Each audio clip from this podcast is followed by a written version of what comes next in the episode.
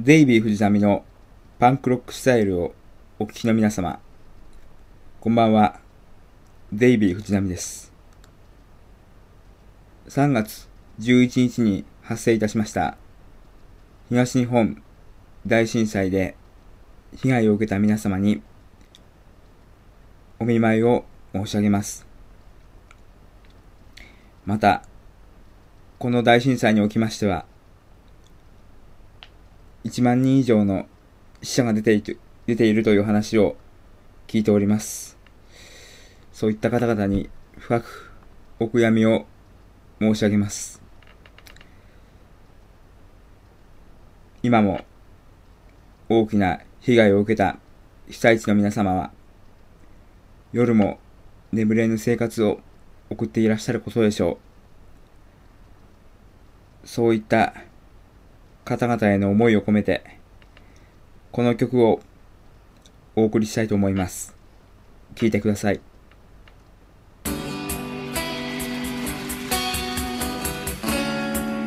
天国はないただ空があるだけ国境も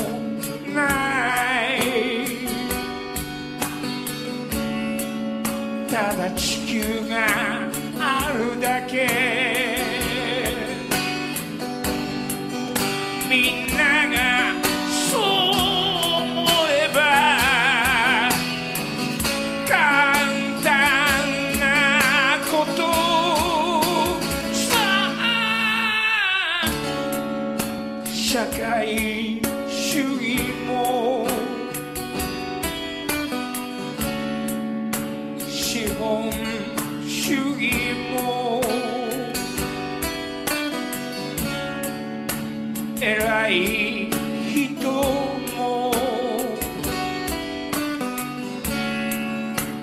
machine.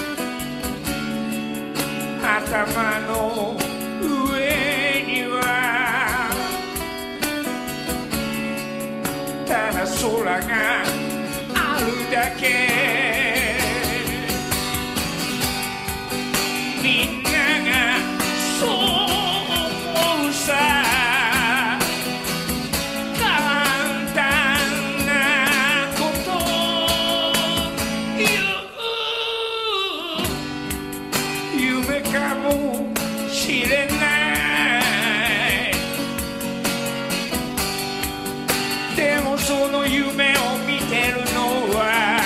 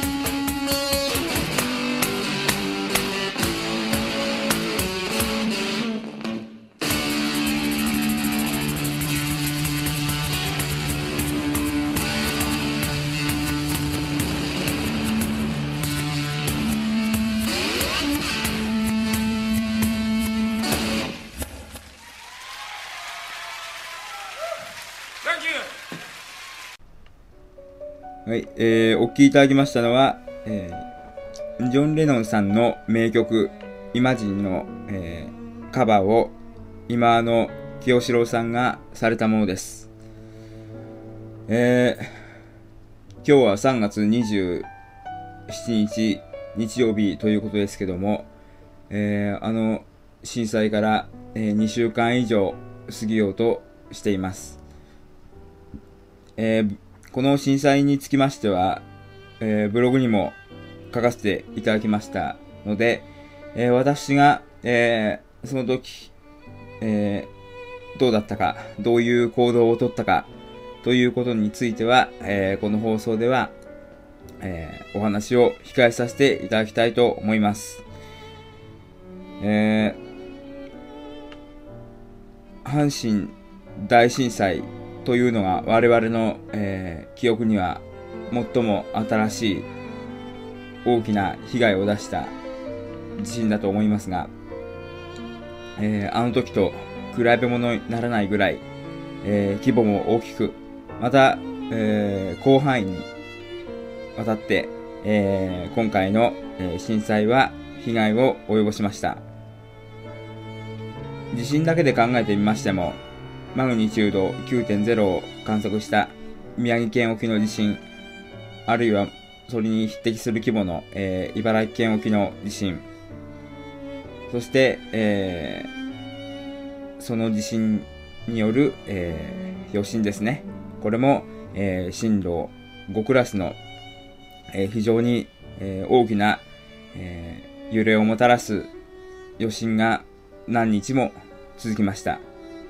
また、これと、この地震と関連するかどうかというところにつきましては、私はわかりませんが、えー長野県北部でも、えー震度6クラスの地震、また、えー私のふるさと、えー静岡県の、えー静岡県でありますけども、えー静岡県の中の、えー富士宮市というところで、えー震度6強の地震と、えー本当に大きな地震が、え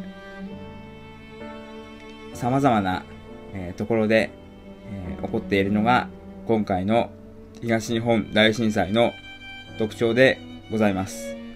また、宮城県、岩手県、茨城県、千葉県におきましては、この地震による津波ですね。これが非常に大きなものでありまして、地震そのものによる被害よりも、この津波による被害の方がとても大きく、沿岸部の町は押し流され、全く、えー津波前と津波後では町の姿が変わってしまう。また、えー財産や人命など多くのものが失われた。えー非常に、えー大きな被害をもたらした津波。これも、この東日本大震災の特徴であります。また、その津波が引き起こした福島第一原子力発電所の事故。えーこれによりまして、えー放射性物質が、非常に遠いところまで飛んでいき、えー人体に影響を及ぼすのではないかと、えー言われ、これについてはまた後ほどお話ししますが、えーそういったことで、え特に原発の近くの住民の皆様は、え大変不安な日々を送っておられることだと思います。えまた、その福島第一原発をはじめとする沿岸部の原子力発電所、あるいは火力発電所が津波による被害を受けて、発電をすることができなくなってしまいまして、えー首都圏の東京電力、あるいは東北地方の東北電力では、えー大規模な電力不足、こういったものが発生し、特に首都圏におきましては、東京電力が、その、電力不足のために、大規模停電になることを、なんとか阻止しようと、意図的に停電させる、計画停電というものを、震災の数日後から、ほとんど平日は実施している状況であります。これに伴いまして、営業できなくなってしまった、あるいは営業の規模を縮小しなければならなくなった、えー店もたくさんあり、工場はその操業をフル稼働させることができなくなり、一番顕著に現れたのは鉄道ですね。えー思うように電車を動かすことができなくなってしまった。これによって、様々な分野にわたって大きな損害を出している。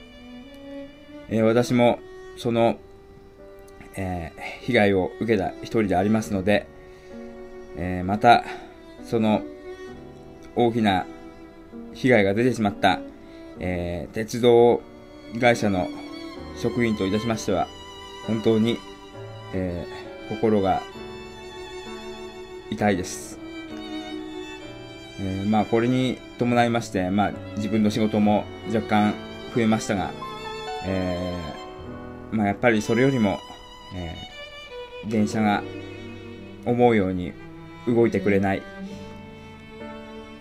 また、これに伴って、各、えーまあ動かせる電車の本数が少なくなってしまったために、えー非常に、えー電車の車内が混雑をし、また空調も節電のために切っておりますので、えー電車に快適に乗ることができなくなってしまい、えーまあ、私だけではありませんね、えーそういう方がたくさんおられ、えまあ、特に鉄道会社で、え勤務しておりますのでよくわかるんですけどもやはり、え震災後は電車に乗っていて、えー体調不良になる人が、えー非常に多く、えー我々も本当に心が痛いところでございます。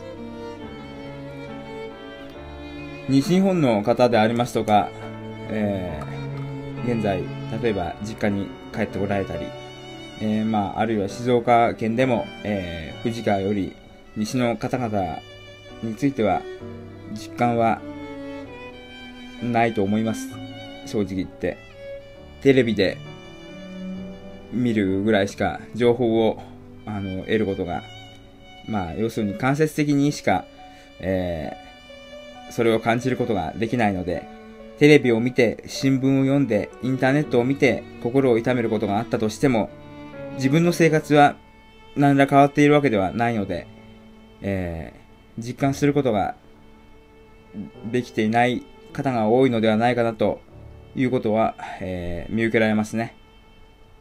えーまあこれについては本当に、まあ自分ももしかしたら、もしあの大震災の時に静岡の実家に帰っていたら、えーまたその実家にいたまま東京に出て出てくることがなかったら、えー多分あの大震災が一言のように感じられてしまうのかなと思うと、えー、じゃあ仕方ないと思うんですけども、やはり、えー東京に住んでいる、えー住んでおりますので、えーそういった身といたしましては、えー自分の生活に実際に実害が発生している。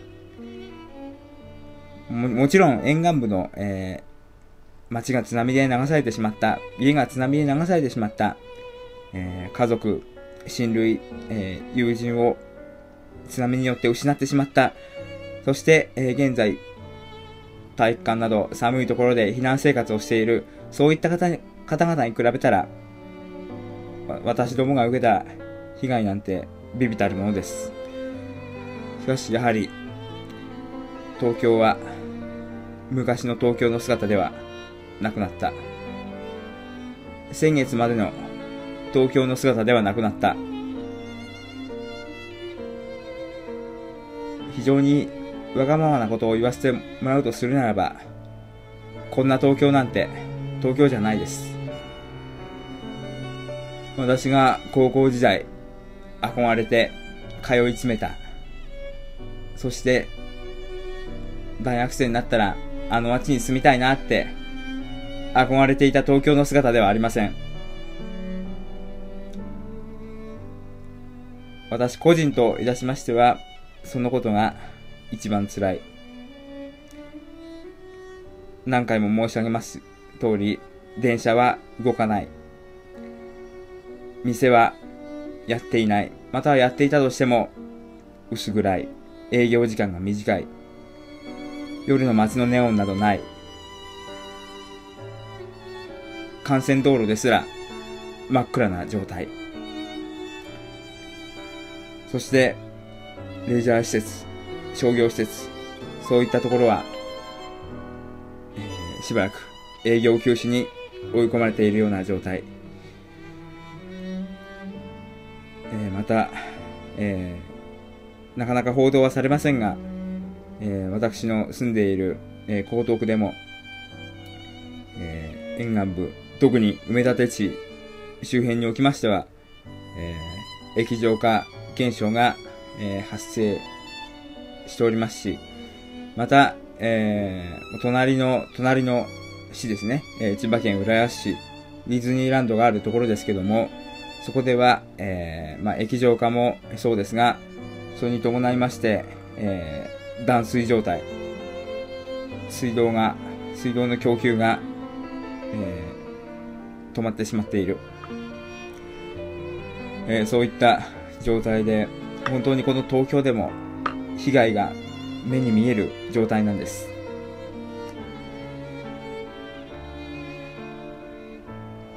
春休みですから、たまには電車に乗って、いろんな街、巡ってみたい。そういった思いはあるんですけども、本当に交通も従来の力を取り戻していませんし、そういった被害を受けているので、むやみにそういうところに、えー、救援でもないのに行ってしまうというのはお邪魔になりますし、えー、余震も大きな余震が続く状態ですので、またいつ電車が止まるかもわからない。そういったところで不要不急の外出は避けなければならない。そういった状態ですので、本当に私の生活もえー、変わってしまった。そういったところであります。えー、まあ大体東京の被害の感じは、えー、そんな感じですね。えー、まあくどくど話していても、えー、仕方ありませんので、えー、ちょっとここで一曲、曲を聴いていただきたいと思います。えー、この地震によって、えー、家族、親類、友人を失ってしまった方も多いと思われます。えー、また、なかなか、まあ、生きていたとしてもなかなか会うことができない、そういった、えー、形で寂しい思いを、えー、している方もいらっしゃる。また、まだ未だにそういった、えー、自分の身内が行方不明でなんとか助かっていてほしいと、命だけはあってほしいと、そういうふうに、えー、日々不安な日々を、不安な状態でありながら、毎日祈りを捧げている、そういった方も多くいらっしゃると思います。そういった方々に、この曲を送りたいと思います。ロンリー・ワイルド。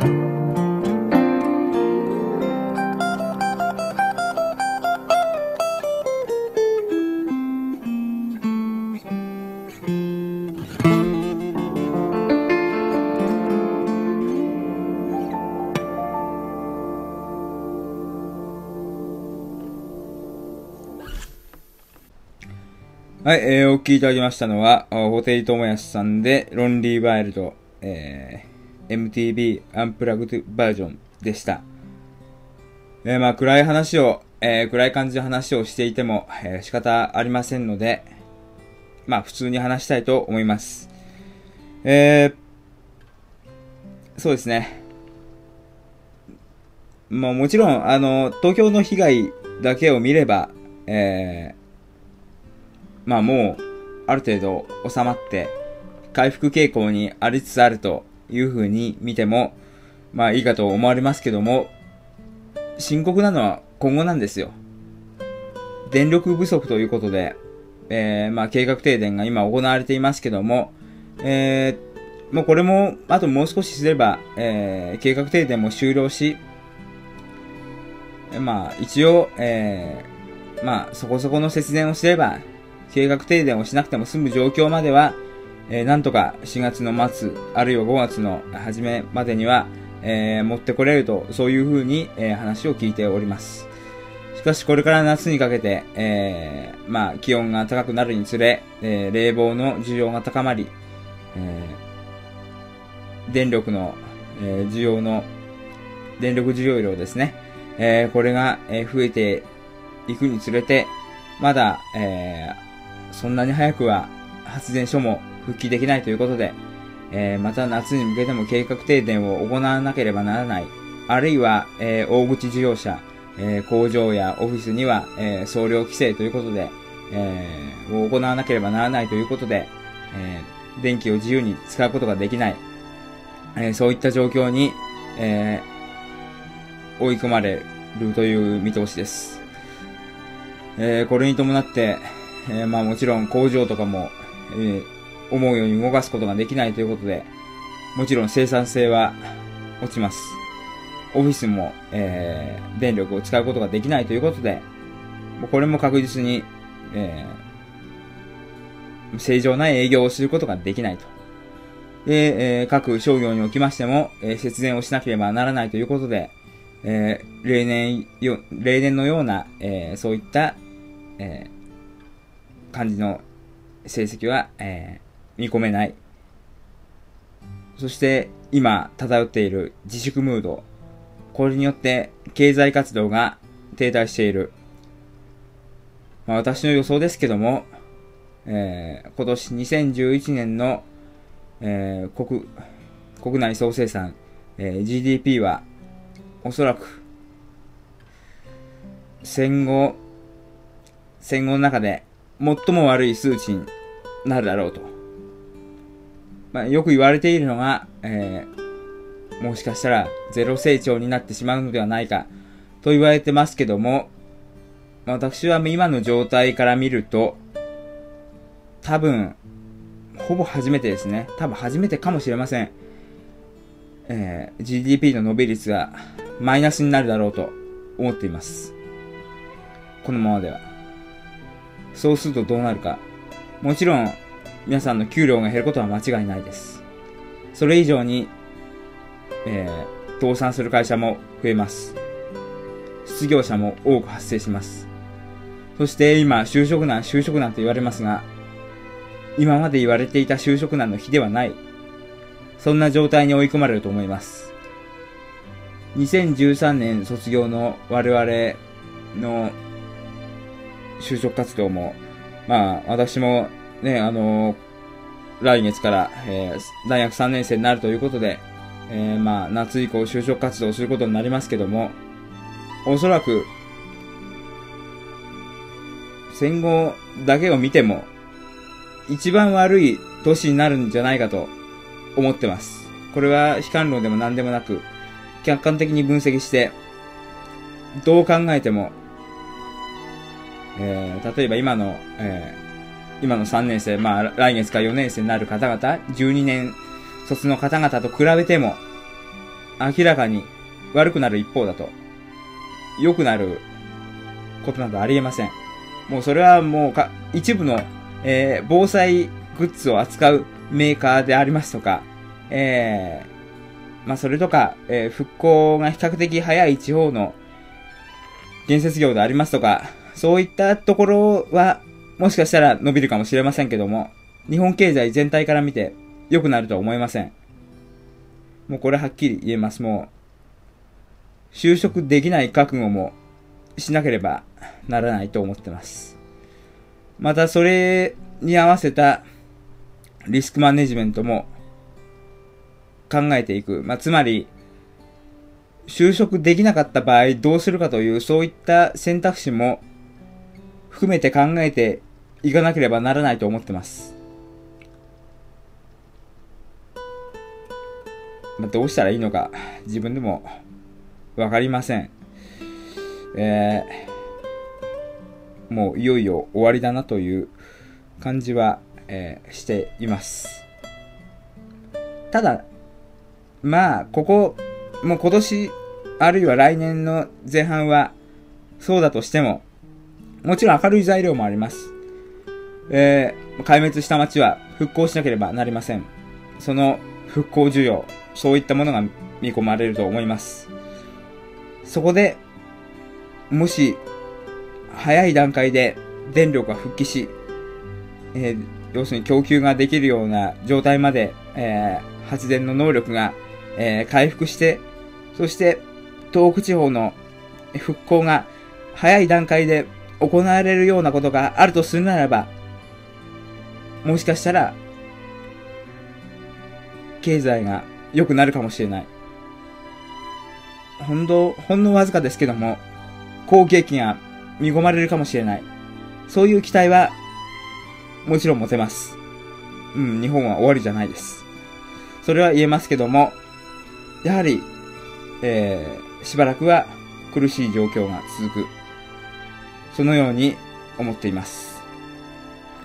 まあ、ただね、えー、本当に、えー不謹慎かもしれませんし、えーこんな話をするのはい、けないかもしれませんけども、この大震災によって得たものも少なくない。例えば、まあよく報道で言われている通り、えっ、と、外国の、えー人が日本人感心してますよね。11日震災が、えー起きた日、えー首都圏では電車が止まり、えーあの、バスだけは動いていたので、えーバスやタクシーを待つ、えー長蛇の列ができました。えーまた、えー歩いて、長い距離を歩いて、えー帰るという、えー帰宅するという方も出ました。えーまたあるいは、えー都心の施設を、えー開放し、そこに留まるという、えーそういう帰宅難民の方も出ました。そういった苦しい状況に追い込まれても、決して列を乱すことなく、秩序を乱すことなく、えーお互いが励まし合って、例えば、店によっては、えーその日の営業をやめて、例えば飲食店では、えー帰宅難民の方々に、えー何か食事を振る舞うとか、えーそういったことをしている店もありましたし、えー例えば、え私の、えー近くの、えー金賞ではですね、えー銀行の ATM コーナーを、え開放して、ATM は一回止めて、え外は寒いですから、そこに、えそこでしばらく時を過ごしていただくと、えそういう風な動きも見られました。また本当に、え家が壊滅した、え被災地であっても、え配給を、え待つ列を乱すことなく、えー老人あるいは、えー子供といったような災害弱者に、えー気を配る姿勢が見られ、えーえーお互いが励まし合う、えーそういった、えーことも見られました。また、えー海外の方々も本当に日本の状況を心配してくださいまして、えー日本に祈りを捧げる国もたくさんありましたし、日本にすぐさま、えー支援を、えー救援部隊を、えー向けていただいた、えー国もあります。えー特に、えーこの国、日本の親友であります、アメリカにおきましては、えー友達作戦という、えーそういう名前で、本当に、えー、全面的に、えー支援をしてくださっている。えー、またそうですね。えー、とにかくあったかいんですよね。特に私ツイッターやってるからわかるんですけども、本当にツイッターでいろんな情報を流そうと、また、そういう行方不明の方を何とか探すように、えー、いろんな有名人の方はもちろん、一般の方々まで、えー、リツイートを繰り返し、えー、なんとか情報をいろんな人に行き渡らせようと、懸命に、えー、努力する姿が見られ、本当に人ってあったかいな。日本人って、本当に優しい民族なんだなってことを、えー、実感して、また、外国も日本人ってすごいね、偉いねって、そういう風に、えー、褒めてくださって、でも本当に日本人として、えー、嬉しかったし、日本に生まれてきてよかったなって、本当に思いました。私自身も、その、えー被災した日を含めても、えーまあ、その後の、えー14日月曜日の、えー交通機関麻痺の時に働いていた時におきましても、本当に励ましの言葉をかけていただいたり、えー特にその鉄道の仕事におきましては、お客様、皆様が、えー協力をしてくださったり、温かい言葉をかけてくださったり、もう、涙なくしては語れないですよ。ええなんでこんないい人たちばっかりなんだろうって。こんな国でよかったなって思いましたね。またその、あの、被災地でそういう、えー救援物資を、えー運ぶ人たちも、えーまた原発の事故で、え自分の、えー命も顧みずに、えーなんとかこの事故を収め、ようと、放水作業でありますとか、電源復旧作業でありますとか、えー高い放射能が出ているにもかかわらず、そういったところに、えー自ら志願して、えー立ち向かっていただいているそういう勇気のある人たちがいるという話を聞くと、なんか、現場ってすごいなって、うん、思いますね。えー今ちょっと話してて、あの、ポッドキャストで良かったなってちょっと思ったんですけども、これちょっと、もし、あの、映像で回していたら、ちょっと見るも無残な姿になっているので、えーまあ、声だけで良かったと思いますね。えー本当に涙が止まりません。ちょっと今自分で話していて。えーもう、そういった話を聞くたびに、もう涙が止まらないんですけども、えーまた思い出して、えーはい、すいません。えーまあ、そういった、えことで本当に誇りに思っています。であるからこそ、そんな、本当に下の現場で頑張っていらっしゃる方がいらっしゃるという話を聞けば聞くほど、本当に東京電力幹部、あるいは政府の対応が憎い。もし目の前に東電の幹部や政府関係者がいたならば、今すぐにでも殺してやりたい気分ですよ。本当に。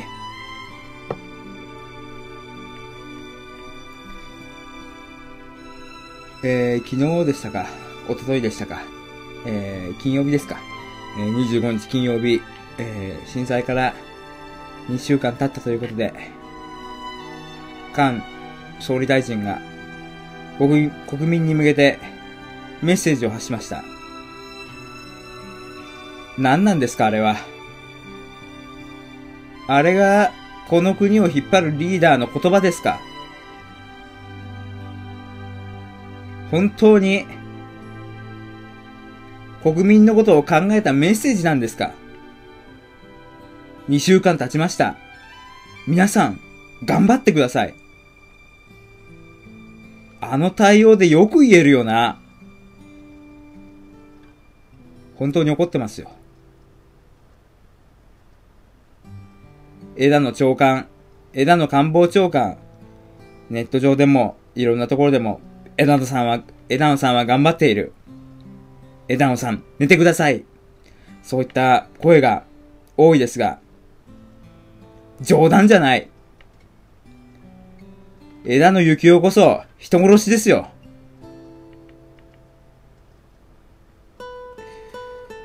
えー、ツイッターで私をフォローしてくださっている、えー、皆様はご存知かと思いますけども、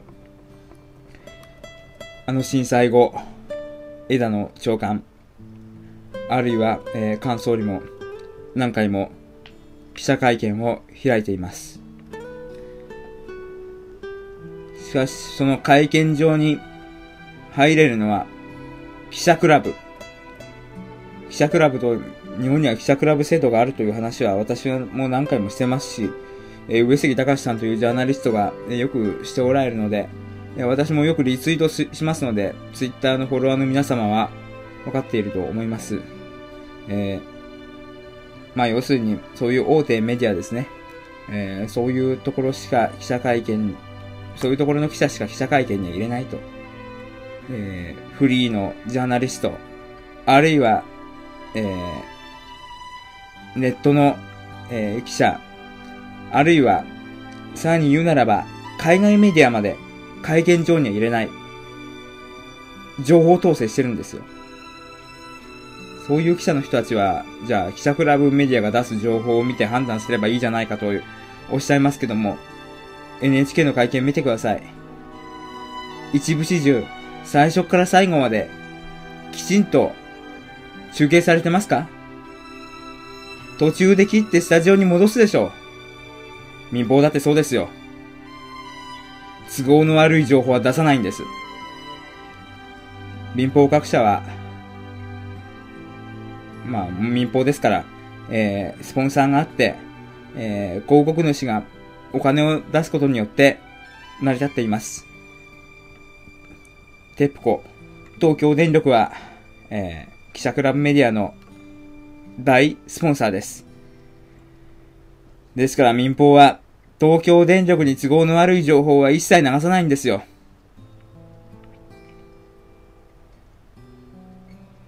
そして記者クラブメディア、元から癒着してますから、都合の悪い情報は絶対流さない。また質問もしない。そういったことで情報を縛っているからこんな被害が生まれたんだよ確かに、地震、津波は天災です。自然災害です。でもそれだけなら、あれだけの死者を生み出しますか？あれだけの行方不明者を生み出しますか？全部、全部そういった対応が人を殺してるんですよ。被災地では、まあ、テレビは壊れているところが多いです。まあ、最近のテレビ、まあ、液晶テレビとか多いですけども、まあ、ご存知の方もいらっしゃると思いますけども、液晶は少しでも衝撃を加えると、その、その部分は映らなくなります。えー、また、電気も思うように供給されていないそういったコンセントを挿して使うような、えー、機器は使用できない。まあ、せいぜい携帯ラジオと、あるいは携帯電話、スマートフォン、あるいは一部では、えー、パソコン、インターネット回線が使えるところもある。被災地ではそういった機器を使っての情報収集だけが頼りなんですよ。ですから、フリーの記者、ネットの記者もちゃんと会見場に入れて、きちんとした正確な情報を、あらゆるメディアを使って流すという努力が大事なんですよ。テレビだけでは伝わらない。いいじゃないですか、いろんなメディアで。どんな手段からでも情報を得ることができればいいじゃないですか。政府も情報を広めること、そのことでデメリットはないはずです。正確な情報があらゆる人に行き渡れば、それで救われる命だってあるんですよ。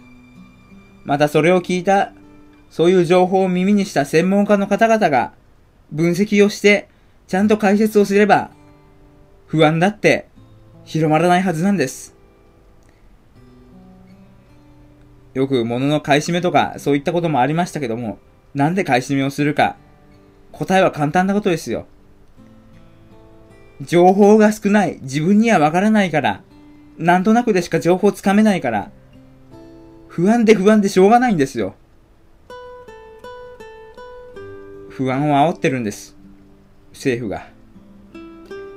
デマを信じないようにしようなんて AC で CM やってますけども、デマを作っているのは政府自身じゃないですか。情報統制してるから。情報統制してるから専門家も憶測で語らざるを得なくなる。原発の避難のは、避難指示だってそうですよ。最初は別にこんなものは関係ない。避難するに及ばないなんて言ってて。次は3キロ。3キロ圏内。次は5キロ圏内。10キロ圏内。20キロ圏内。30キロ圏内。増やしていってるんですよ。でも何ですか？放射能ってそんな毎日毎日増える範囲広がっていくんですか？違うでしょう。あの水蒸気爆発をした瞬間に広がるんですよ。海外メディア、海外では80キロ圏外に出るという、えー指示が、えー出ているということを流しています。えー80キロというのは、えー50マイルだそうです。まあ、約80キロということでしょうか。えー、あ、80キロですね。えー、1マイル1.6キロなんで。えー、大げさかと思うかもしれませんけども、最初はそうやって大きく避難をしろって言えばいいんですよ。全部80キロ圏外に出してしまえばいいんですよ。で、出して安全が確認されたとこから戻ってくればいいんですよ。そのぐらいの対策じゃないと、被害が出てからでは遅いでしょう。なんでこんなこともわかんないんですか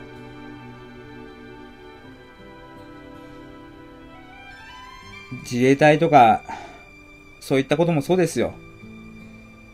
最初に10万人の投入って最初あの日に決めていれば、救われる命もあったはず。なんで小出しにしてだんだんだんだん多くしようとするんですか？救われる命も救われませんよ。災害というのは、災害が起きてから72時間以内に何をするかが勝負なんですよ。そんなことは阪神大震災でも十分学んでいるはずでしょう。おかしいですよ、この国は。米軍がの、米軍もすぐ支援に行くと言っているのに、管制権はそれを断った。東京消防庁のハイパーレスキュー隊も、すぐに放水に向かうとも言っている。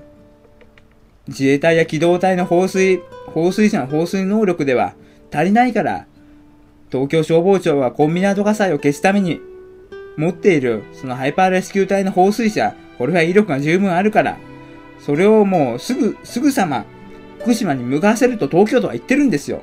でも、行ってもすぐに帰れと言ってるんですよ。そこには及ばないと。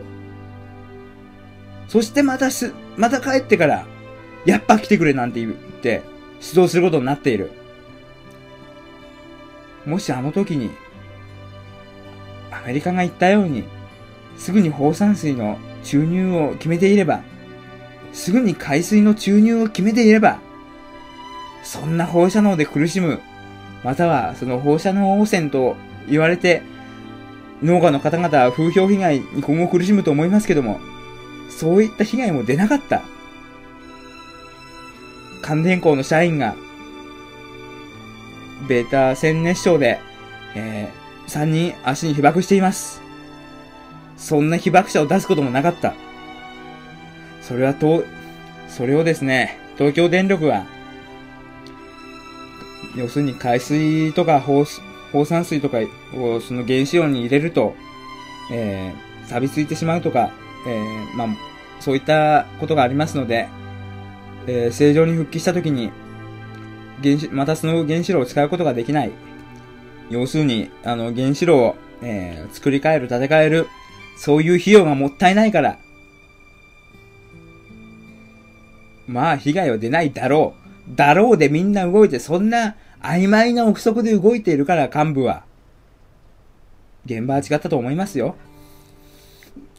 人命第一と言っていれば、こんなことにならなかった。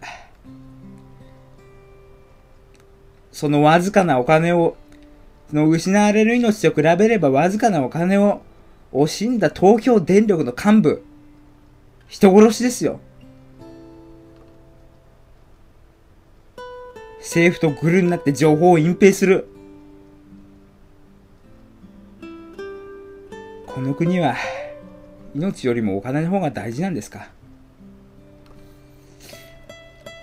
そういったことをね、彼らはメッセージとして出してしまっているんですよ。また東京電力の記者会見。なんで毎回出てくるのが副社長なんですか？社長はどこ行った？トップが責任を取らない。政府も同じですよ。菅総理は全然顔を見せない。視察に行くと言っていたのに、雨が降っているから私は行きません。バカじゃないのか被災地の人は、雨の中、不安な生活を送っているんですよ。それを何ですか雨が降ってるから行かないなんて。この国のトップは、もう、自分のことしか考えていない。自民党の谷垣総裁に、その入学してもらうように要請して、えー、連立、大連立を組もうとしている。まあ、谷垣さんそれを断ったわけですけども、それを聞いたときに、最初、俺は谷垣に何やってんだって思いましたよ。でもよくよく話を聞いてみると、自民党を断った理由はもっともです。この後に及んで、子供手当手当なり高速道路無料化なり、そんなマニフェストを、こ、この時期にですよ。そんなお金あったら災害復興支援に当てればいいじゃないですか。それをやらずに自分たちのマニフェストを通そうとしている連立内閣で。何なの？この国は一体、民主党というところは。菅直人は一体何なんだ？菅直人の秘書、元秘書。吉祥寺の方の議員らしいですけども、武蔵野市。武蔵野市は計画停電の地域だったんですけども、その議員の圧力によって、計画停電から外させた。私の力です。そんなビラを配ってるんですよ、菅直人の秘書は。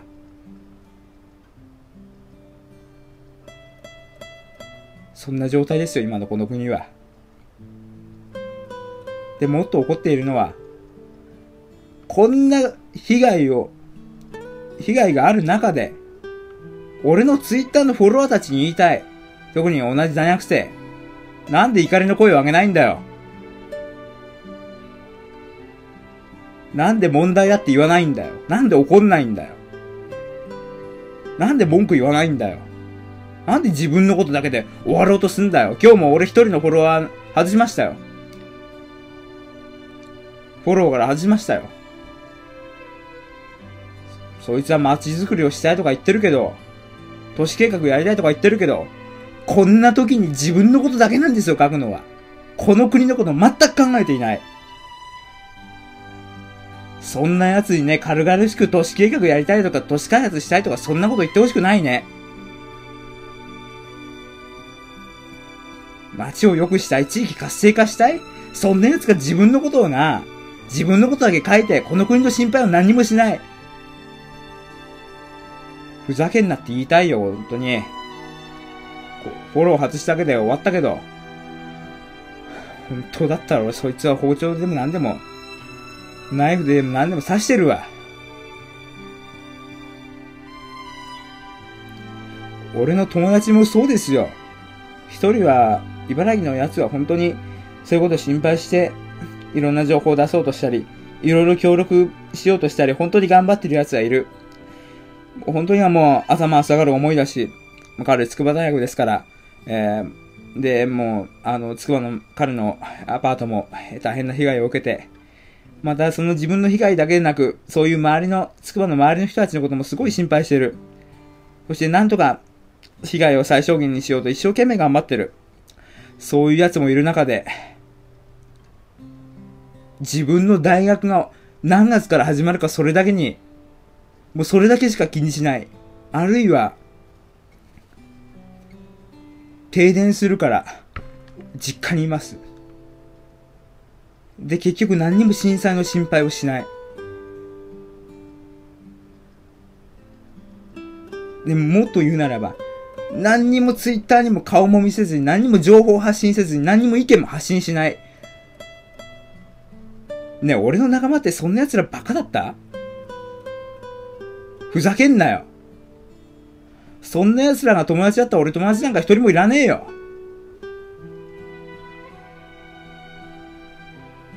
ごめんなさい、ちょっと、あの、話を、このまま続けるのも危険なので、この辺で曲を一曲流したいと思います。えー矢沢永吉で、星に願いを。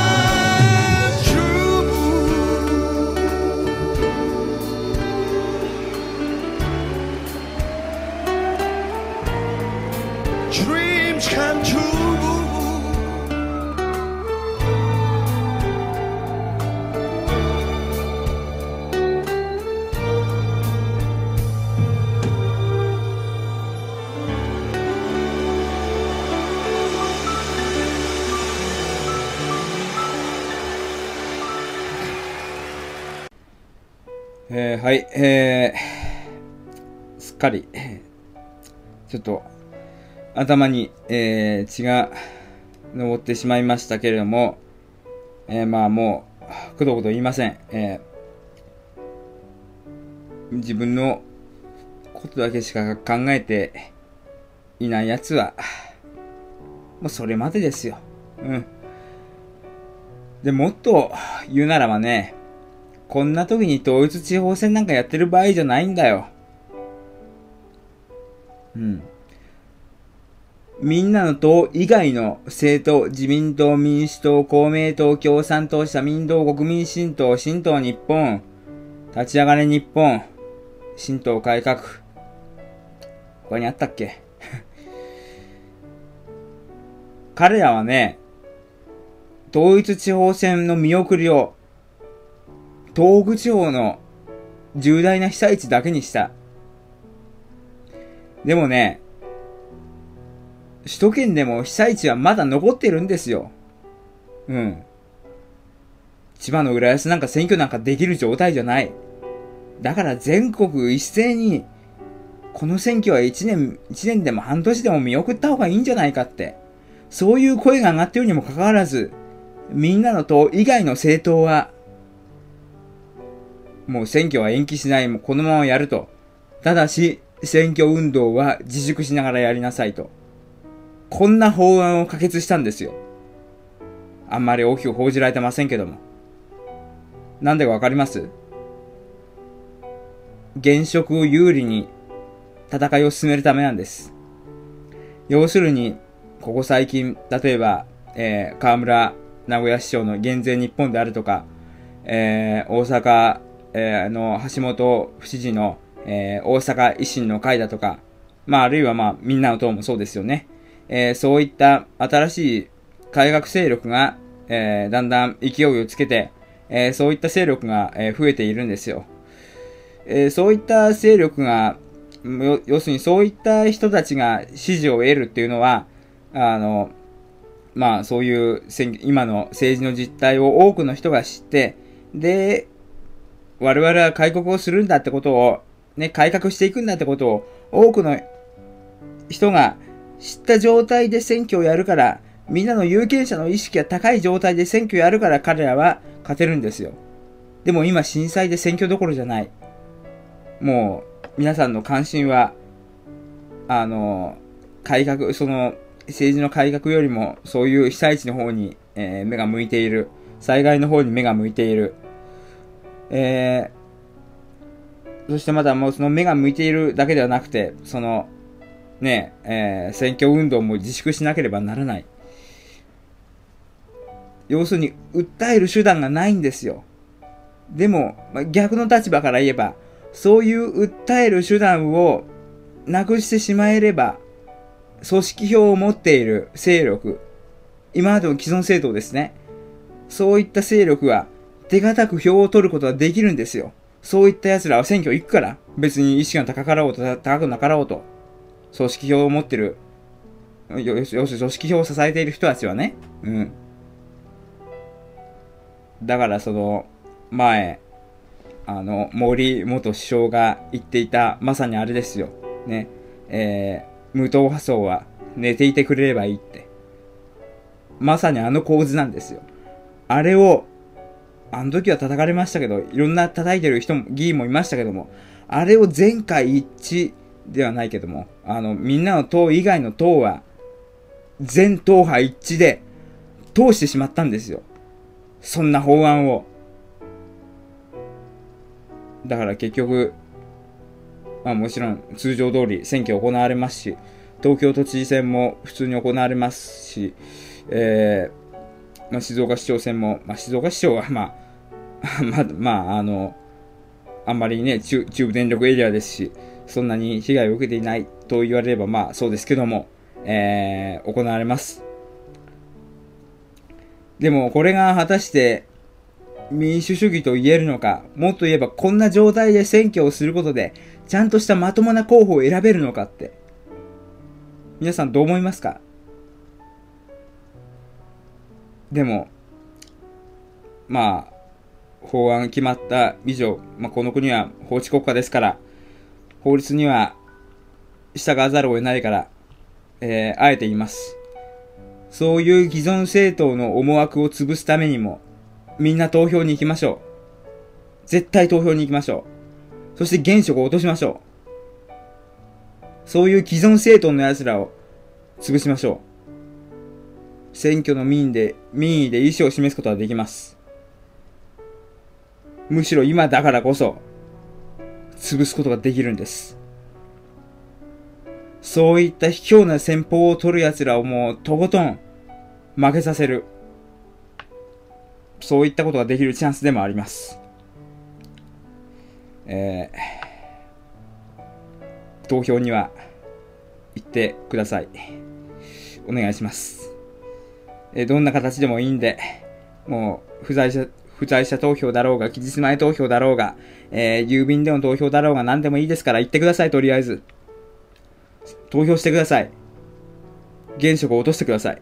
既存政党のやつは落としてください。お願いします。えー、あれですね。えー、まあ、選挙の話はこの辺にいたしまして、あ、まあもう一つあった。えー、まあこの話は震災とはあんまり関係ないので、まあ3分ぐらいで終わりますけども、えー、まあブログ書いたので、えー、見てくださった方々も、えーいらっしゃると思いますけども、え静岡市長選が、えまあ今日告示ですか？明日ですか？え今日ですか？えされまして、まあもうすぐ行われます。え、3人候補が、新人候補が出ていますけども、現職が出ないので、えーマニフェストのリンクも貼っておきましたので、見てくださった方は見てくださったんでしょうけども、まだ見てない方は至急見てください。ひどい。ひどいどころが、バカじゃないのかっていうようなマニフェスト出してる。こんなもん誰でも書けるよって。静岡って地名取ったら他の地名で当てはめても通用するようなマニフェストしか書いてないんですよ。静岡を元気にします。静岡ブランドの構築。健康と福祉の、健康の、何？健康と福祉を充実させた、みんなが住みよし、住みやすい街にしますって。おいおい、小学生じゃねえんだよ。なんでこんなもん恥ずかしげもなく堂々と書けるかなって。あんたほんと静岡市長出んのって。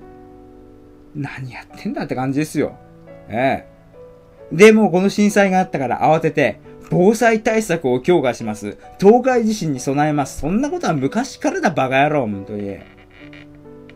今更始まった問題じゃねえんだよ。耐震だってな、耐震対策だってな、もっと昔からずっとやってんの。学校の耐震補強ってやってんだよ。現場回ってないからそんなね、何？浮世離れしたというか、何？その現実とは全く乖離したようなことしか書けないの。わかります？全然その静岡の経済伸ばすって言ってもどういう風に経済伸ばすのか書いてないじゃない。ソフトパワーの充実。じゃあソフトパワーって何ですか？そうでしょ？うん。だからそれで俺腹立って自分でもし、もし今回の静岡市長選に俺が出るならばっていう前提で書いたわけ、あれを。東静岡地区の大規模開発。あのブログではちょっと言葉差し控えましたけども、まあ私の中でのあのマニフェスの構想は、えー東静岡新都心計画ですよ。うん。東静岡新都心構想。あそこを大規模に開発して、ものすごく安全で、ものすごい新しく、えーものすごい都市化された、そういった新しい都心をあそこに作り上げます。もう、あの、憲兵率、容積率緩和して、でっかいビル作りますよ。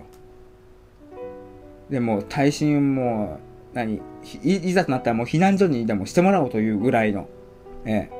そしてそこにいろんな店を呼び込みます。全国のチェーン店もそうですけども、地元の店もそうです。まあ、あの、三菱地所が商業施設でっかいの作りますので、えーもうそれはもう決まってますので、もうそれと合わせて一体化させて、そして東静岡にアリーナを作って、えーそこに、まあ、草薙体体育館老朽化している。それの代わり、プラス、その、音楽での、えーコンサート会場に使ってもらう。またそういう大規模なイベントに使ってもらう。そういったものを作りますよ。うん。で、まあ、それだけでは不十分なので、えーまあ、何かいいものがあっても、そこに行く移動手段がないと発展しないんですよ、その街というのは。ですから、その移動手段を作ります。静岡に地下鉄を作ります。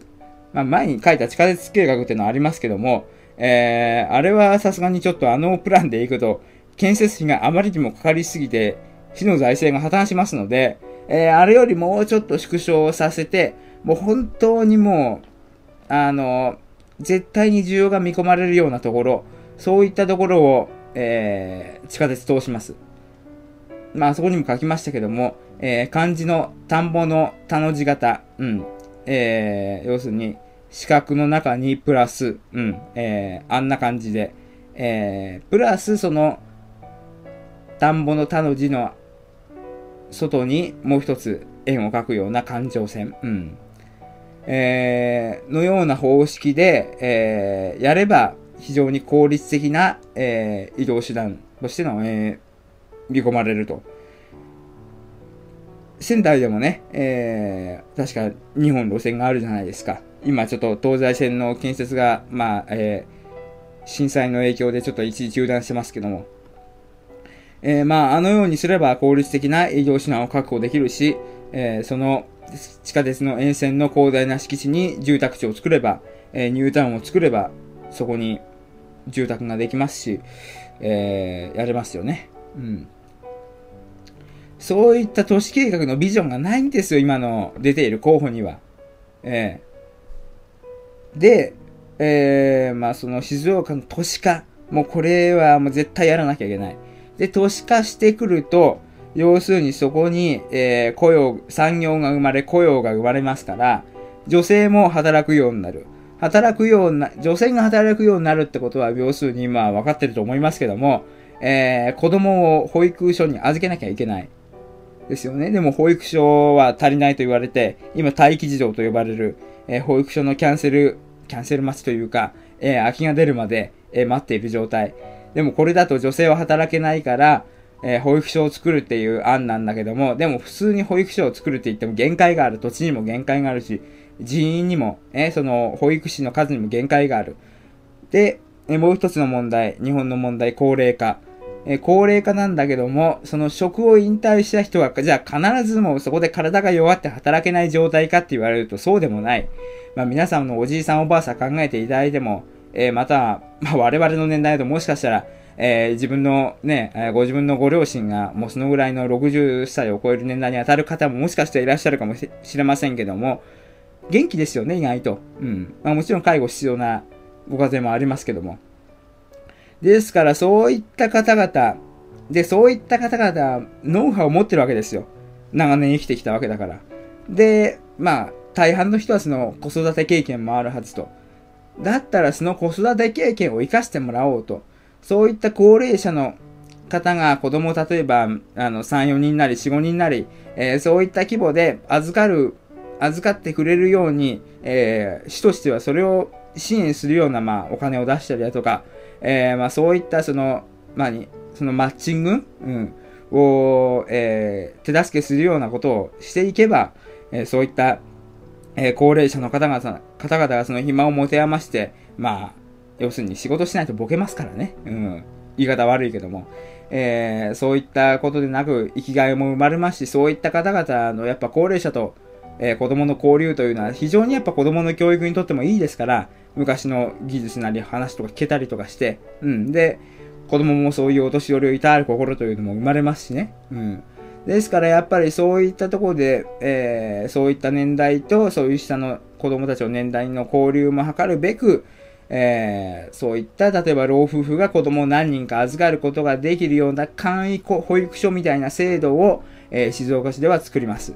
えー、というのを、まあ私のワニベストで持ってきましたと。で、それが3つ目。で、4つ目が教育バウチャー制度。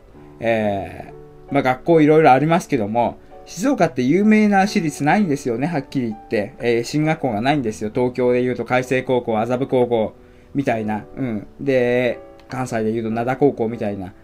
えー、まあ体育的にもそういう、何、スポーツ的にも青森山田高校とか PL 学園とか、えー横浜高校とかそういったような、特に強い学校があるわけでもないと。えですから、あの、私立の学校を持ってくることで差別、その学校ごとの差別化を図るということは難しい。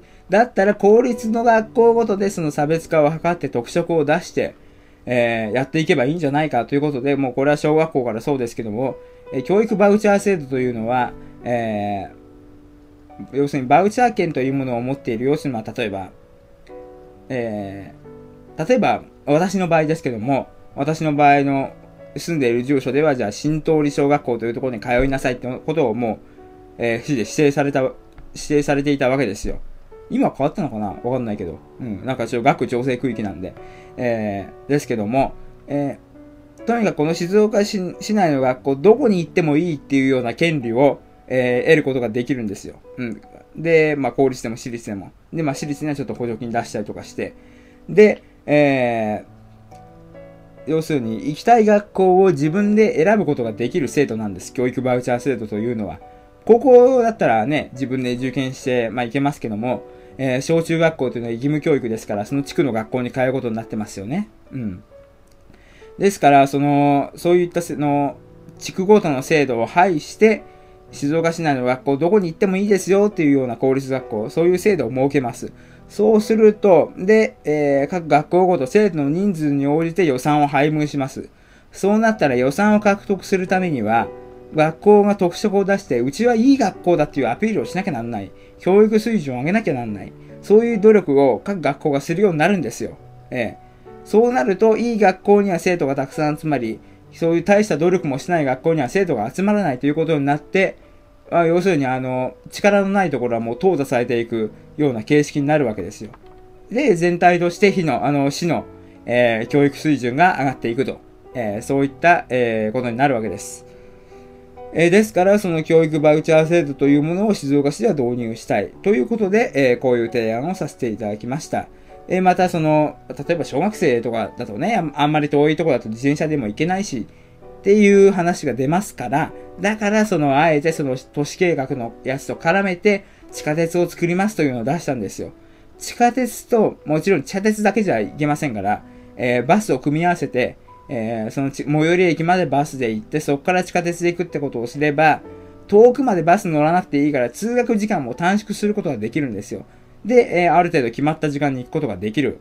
えーバスというのは距離が長ければ長いほど遅延ロスというのは発生しますから。要するに時間通りに行かないロスというのを、リスクというのは発生しますから、電車というのは基本的に時間通りに行けるんですよ。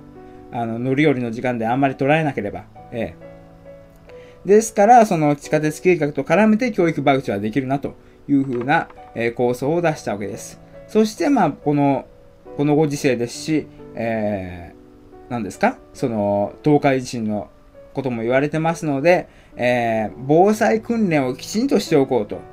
あの、東北の津波に飲み込まれた町もそうですけども、もうあの地震が起きた段階で高台に避難している人はみんな助かってるんですよ。地震が起きて安否確認とかずっともうそこで戸惑ってて、で、家に帰っちゃった人たちが津波の被害に遭ってるんですよ。ですからもうそのもう何ガイドラインをはっきりさせておく。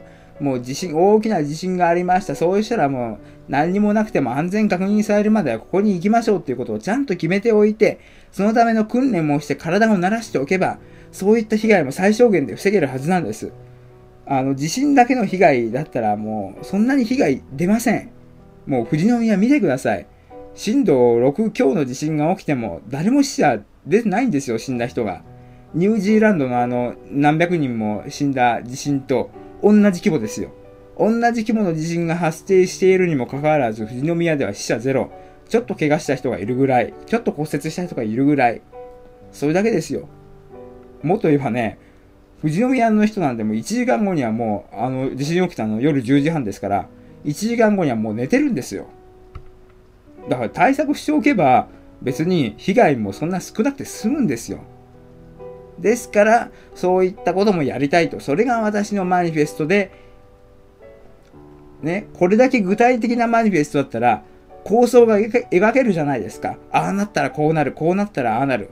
この師匠を選べばこういう街になる。あの師匠を選んだらああいう街になるって、こうやって具体的な政策を出すことによって、その、何？投票を、誰に投票するかっていうのをそこで初めて選べるんですよ。ね。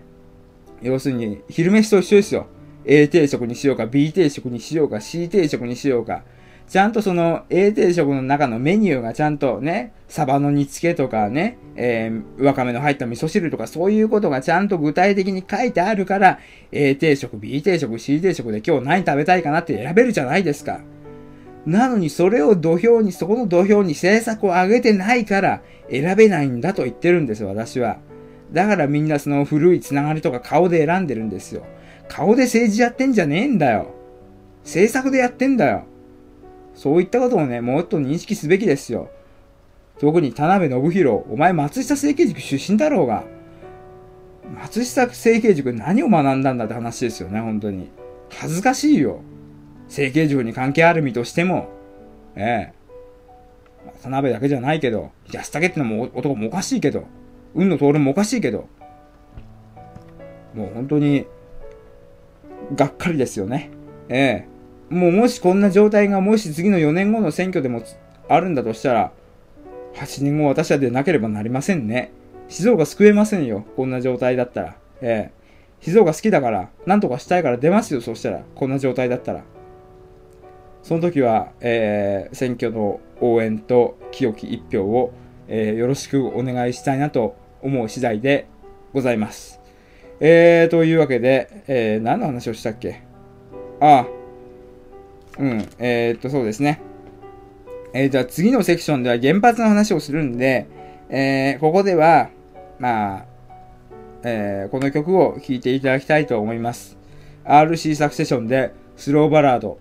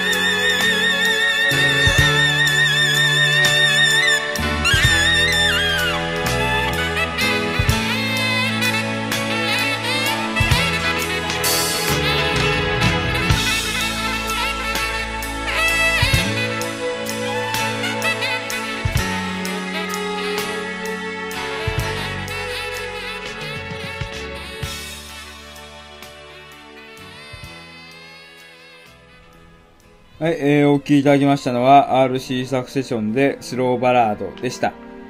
えー、今度、この最後の、えーエンディング前のこの最後のセクションでは、えー、原子力発電についてお話ししたいと思います。えー、今回の、えー、騒動で、事件で、えー、もう原発はやめようと、そういった、えー動きが、えー各地で見られているということを、そういうことを耳にしています。しかしいいんですかね原子力発電所やめて。いいんですかね九州電力というところが、まあ、九州の電力会社ですけども、なんか非常にバカなことやってるんですよ。今回のことで、えー、原発の、原発へのアレルギーが住民に出たから、限界原発限界灘にあるその限界原発のあるらしいんですけども、それを再稼働させることが、どうもこのご時世ではできないので、夏には電力不足が発生する恐れがあります。ですから九州電力管内でも、夏は計画停電させていただくかもしれませんとか言ってるんですよ。バカじゃねえのかと。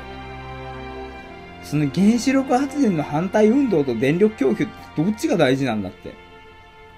もう本当に、あの、まあ、そう、九州電力もそうですけど、原発反対運動をやっている人たちには本当にそれは身に染みてほしいですね。あの、はっきり言って、あの、その原発反対してる奴ら、お前ら電力使うなよって言いたいですよ、俺は。うん。じゃあなんでその、まあ、火力も水力もあるじゃないかと。うん、もちろんありますよ。うん。ありますけども、じゃあなぜ原子力発電というものが導入されたのか。答えは簡単ですよ。ええ。まあ、もちろんその石油燃料、その化石燃料自体の石油石炭の、ある、あるいは L、えー LNP? だっけ ?LNG だっけ？あの、天然ガス。えー、あれの資源が枯渇するかもしれないということと、あの、ま、CO2 のこともありますけども、えー、まあ、その燃料のね、高騰だとかそういうことに左右されて、電力がね、急に一気に上がったり下がったりするのは好ましくないということと、まあ、あと、あの、ね、そういう燃料の心配もありますし、えー、一番はやっぱり、原発が、その、電力の、えー生産費うん。えーそれが一番安いからですよ。うん。で、一番効率的だからですよ。で、原発っていうのは、あ火力っていうのは、その、火力発電っていうのは火力調整することによって、えーまあ、需要の多い時は火力強くして、えー発電機回したり、えーまあ、少ない時はちょっと落として発電機の、ま、回しを遅くしたりとか、えーしますけど、原発っていうのは基本的に、まあ、止めるか稼働させるかしか、基本的にはね、うん、あの、ないので、だから、夜間も、まあ、昼間のペースで、とりあえず電力作ってるわけですよ。ですから、その夜間は、そのあんまり電力需要が少ないから、余っちゃうからってことで、深夜電力が安いんですよ。で、エコキュートとかっていうのは、その安い深夜電力を使ってお湯を沸かしてるんですよ。ええ。そういったことを考えてもらいたいですね。えーそういった原子力発電にはその、まあ、夜もね、ずっと電気作り続けるという、まあそういう、それによって我々は深夜電力の安さを享受できるというメリットもあるんですよ。ええ。そういったことをまず認識していただきたい。で、電力がなくなった場合のデメリット、これはもう東京の人たちは実感してると思います。店もまともに営業できない。電車動かない。で、真っ暗だと。えー、で、また計画停電によって、えー交通事故で死者も出ている。そしてこれあの、何？家の中で、部屋の中で発電機を使って、それで一酸化炭素中毒で死んだだか渋滞だかって人も出てますよ。えーで、えーまあ、これから夏にかけて、もし、ね、えー去年のような猛暑になってしまえば、これで冷房使えな、使えないなんて言ったら、当然亡くなる方も出ますし、またその病院とかでもね、えー電力使えないとなると、助かる命も助からないですよ。だから電気というのは、電力というのはそれぐらい大事なもんなんですよ。じゃあその電力がない時のリスク、まずこれを頭に置いておいてください。で、まあこの原子力発電を起こす上で、今回のような事故が起こってしまった場合のリスクを考えてください。今回のその被爆3人だとかこう広がったっていうのは、なぜ起こったかというのを突き詰めて考えてみると、まあその発電機が、タービン発電機しかなかった。あ、ディーゼルだ、ディーゼル発電機しかなかったということ。で、あとま津波でそういったものも全部やられてしまった津波対策の欠如。で、えーまそういう、えー発電施設を、えーいざという時の非常用の発電施設を高台に置いておかなかったこと。で、えーまあこういった事態が発生して、もうすぐに放散水だの、その海水だの注入をするという、そういう初動が遅れたこと。もうこういったことが原因なんですよ。だってちゃんと原発は安全なんですから。何が安全かっていうと、地震が起きた時は、その大きな地震が起きた時は原発は自動的に止まるという仕組みを持ってるんですよ。で、その仕組みは今回ちゃちゃんと福島第一原発でも作動したんです。ええ。で、だから、原発というのは基本的にその事故を防ぐために何をすればいいかというと、地震が起こった時にね、えー地震とかまあ、そういう何、原子力的な事故が起こった時に何をすればいいかというと、止める、冷やす、閉じ込める。まずその原発のその発電も全部それを止めること。そしてその原子炉を冷やすこと。そしてその万が一の時にでも放射能物放射性物質が外に出ないように閉じ込めてしまうこと。ええ、この三つなんですよ。で、止めるところまでは行ったんです。で、その、冷やす、これがうまくいかなかった。まあそれはもう、もう、今言った原因ですよね。で、この冷やすというところはうまくいかなかったから、まあ閉じ込めるというところまでいかなくて、でもこういった水蒸気爆発を起こしたりとかして、まあ多少の放射性物質が散らばってしまったと。そういうことがあるんですよ。現にじゃあ原発が危ないと言うんだったら、えー、東北電力の女川原発、あの、女という字に川という字を書いて、女川原発、えー、あそこはね、今、どうなってると思います？避難場所になってるんですよ。あの辺の女川町の人たちの。ええ原発がそんな危ないもんだったらなんで原発に避難するんですか？女川はちゃんとと、あの、全部その3つちゃんとできたんですよ。新しいちゃんとしてるから。で、福島第二原発。第二原発そんな被害で、第二原発とかありますけど、440万キロワット発電していた。あの、震災前まで。えー、そこは、そんな被害が出ているなんて話、聞きますか？福島第一だけなんですよ。他の二つの原発、まあ、とりあえず主要なね、原発二つは、何にもそんな被害も聞いてない、避難場所にすらなっているというのに、どうして原発が危ないなんて言えるんですか？そうでしょ？じゃあまあ、原発が、あのーまあこういう事故も起こるとします。で、放射性物質が散らばりました。じゃあ今のこの、放射性物質、例えばこの東京にいるとか、えーそれとかまあ、周りのその、何、ほうれん草から見つかったの、牛乳から見つかったので、その見つかった程度の放射性物質が人間に害を及ぼしますかというところはまず問題です。ほうれん草、洗えば落ちる。おひたしにすれば放射性物質、そのついたやつの8割が消える。で、こういう自然界にも放射性物質というものがあるから、えー、ないものがいきなり出たらそれは危ないですよ。でも元々あるのが数値高くなってるだけだから、8割おひたしにして消えたら、同じじゃないですか、自然界にあるものと。ええで、牛乳なんか牛乳の中から見つかったって言っても、牛乳はその加工してバターにすれば、全然影響がないと言われている。で、その放射性物質と言われている一つの、えー要素131。これは半減期、えー半分になる値っていうのは8日間なんですよ。だから例えば東京の金町水浄水場から、えー210ベクレルでしたっけ？えー出ましたと言っても、その水道水ひねってそのコップに水を溜めて8日間置いておけば、もう要素は半分以下に減ってるんですよ。ええどこがダメなんですか？ええで、またこれで風評被害が起こるでしょ？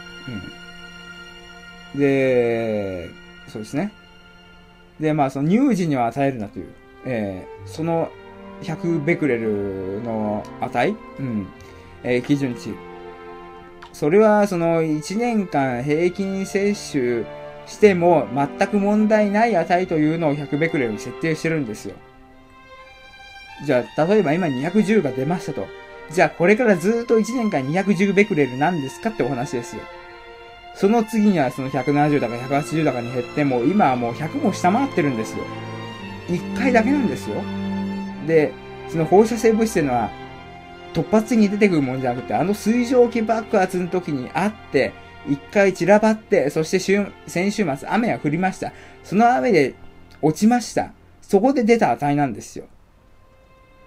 ですから、じゃあ、今後水蒸気爆発とか起こったとしましょう。起こったとしたらありますよ。でも、今のその冷却が進んでいる、そういう電源普及作業が進んでいる状態で起こり得ますか？起こり得ないでしょ。こんなもの。まあ、世の中に絶対ということはないので、なんとも言えませんけども、じゃあそういった、もちろんリスクはありますよ。じゃあそういったリスクと、その電気を自由に使えないリスクと比べたときに、お前らどっちを取るんだって話ですよ。そんなビビたるリスクに怯えて、もっとでかいリスクを犯すんですか？電気使わなきゃいい、ろうそくで過ごしゃいい。じゃあ何？ろうそくで過ごして、また何？余震がありました。ろうそくが倒れました。ああ、火事になりました。消防車出動です。こんな世の中でいいんですか？電車動きません。仕事場にも行けません。学校にも行けません。こんな世の中でいいんですか？これでも原発停止すると言えるんですか？言えないでしょ。原発はあった方がいいんです。そんな安全なもんだったら原発あった方がいいんですよ。で周辺住民に目を向けましょう。じゃあ、20キロ、30キロの大気圏内の。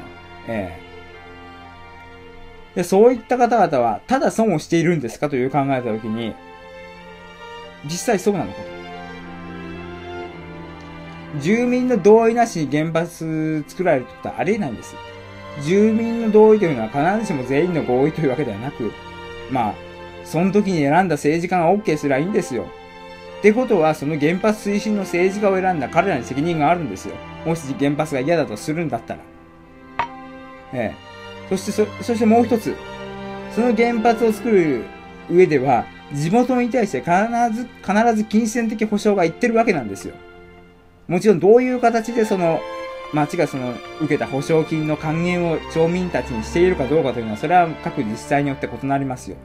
でも、ある人は言ってました。えー、原発村から他の村に引っ越したけど、原発村の時には町の施設がちゃんとしていたと。でも原発がない村、原発のその保証を受けていない村に引っ越したら、町の施設はみんなボロボロだったと。要するにその受けたお金で住民たちはメリットを受けてるわけですよ。ですからこういう事態が想定しても文句言えないとまでは言いませんよ。文句言えないとは言わないとしても、こういうことがあることってことことも承知しているわけなんですよ。ええ。問題は住民たちは何に怒ってるかと、原発がそこにあったことに怒ってるんじゃないんですよ。ちゃんとその避難の、避難に向けての指示系統がしっかりしていないことに対して怒ってるんですよ、彼らは。そういったことをね、その外野の、何、そういった何にも知らない、ね、そのテレビだけを見て、えー、原発は危険だって言ってる奴らが言う話じゃないですよ。ええですが、私、浜岡地元ですけど、浜岡原発。反対しませんよ。むむしろどんどんやってもらいたい。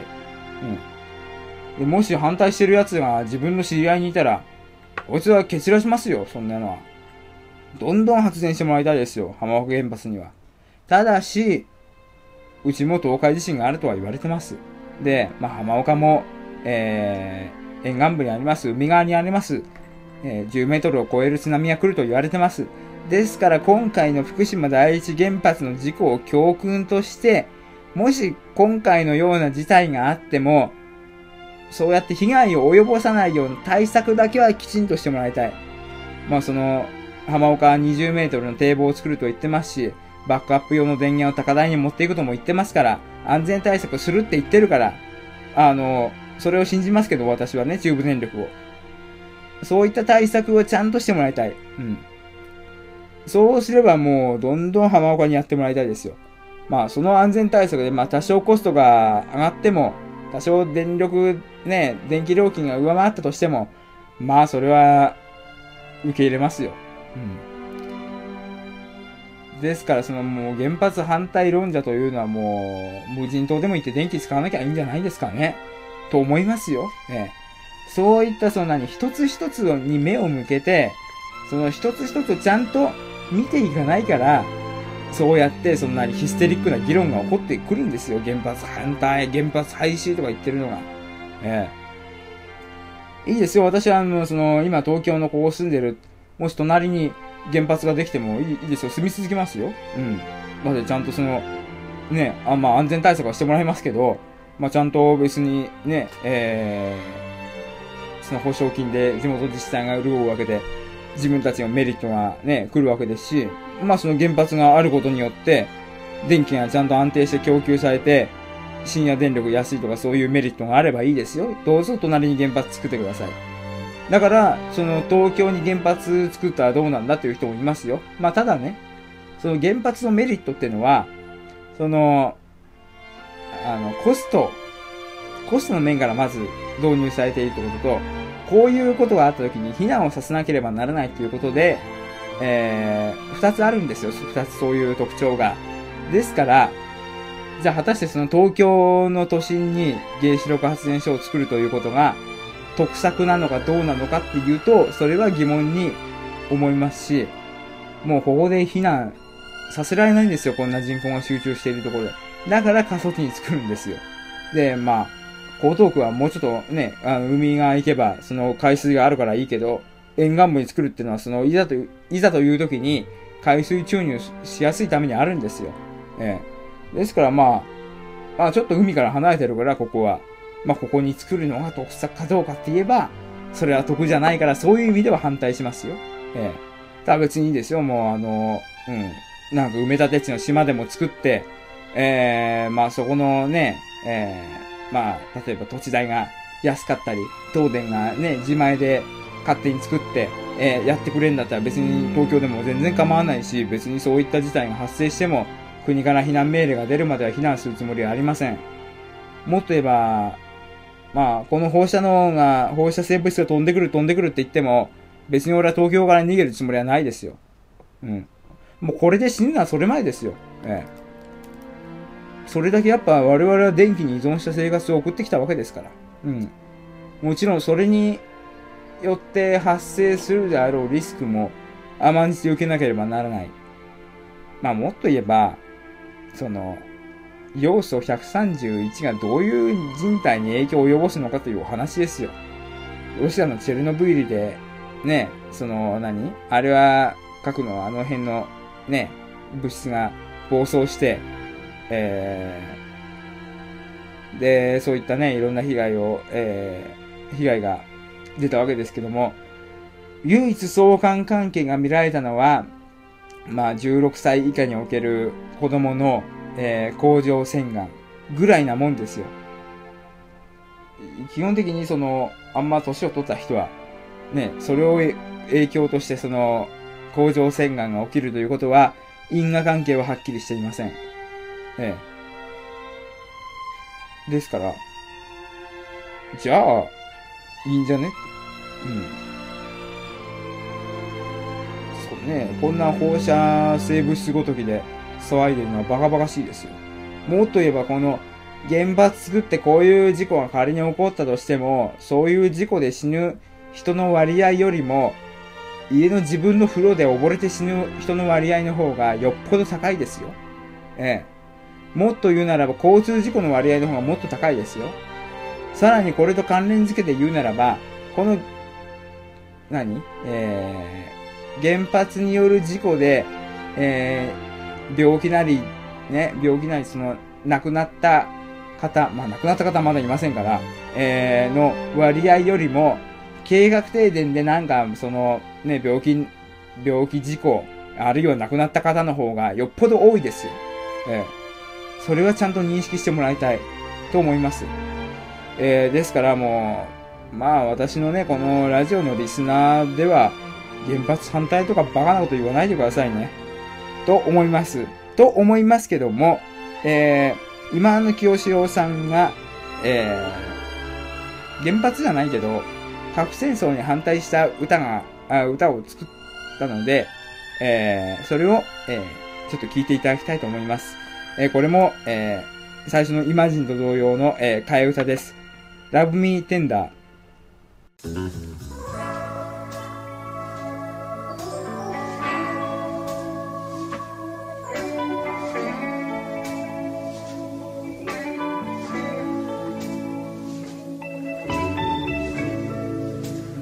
言ってんだ。ざけんじゃねえ。核などいらねえ。何言ってんだ。よせよ。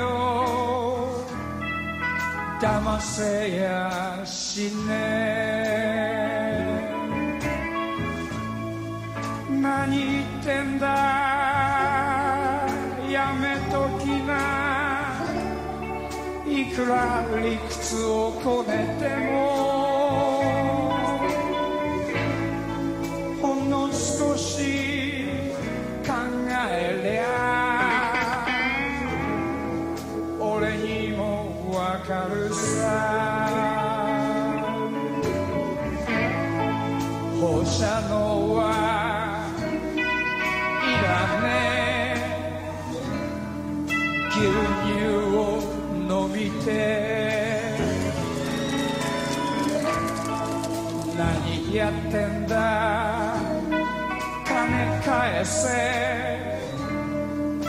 目を覚ましな。巧みな言葉で一般庶民を騙そうとしても。ほんの少しバレてる。黒い腹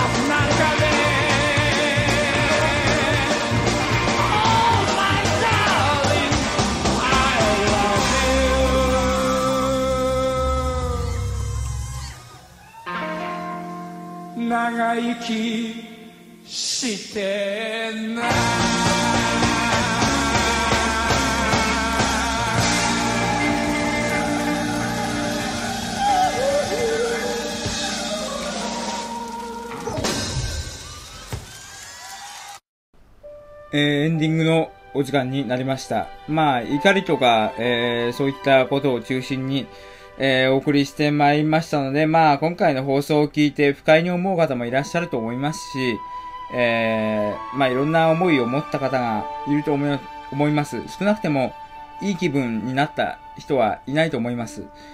でも、やっぱり伝えるべきことは、きちんとその場で適切に、えーその時その場所で、えー適切に伝えていかなければならないと、えー私は思っています。えーですから、えー特に感情を乗せやすいメディアとして、えー今回のことにつきましては、ポッドキャストという手法を取らせていただきました。えーまあ非常に、まあ音声の大小とかね、えーそういったことも、えーまあ、いろいろね、大きな声で話したり、小さい声で話したりありましたので、えー聞きづらかったかもしれませんけども、えーもう本当にそれはもう申し訳ないと謝るしかないですね。えーえーまあ、ね、震災起きてから一連の私を見て、悲観的だというふうに思う方もいらっしゃい、いらっしゃると思いますけども、でも、で、もちろん楽観的だというふうに見る方もいらっしゃると思いますけども、えー私はどっちつくにしても、いろんな情報を吸収した上で、そこから判断したいなと思いますね。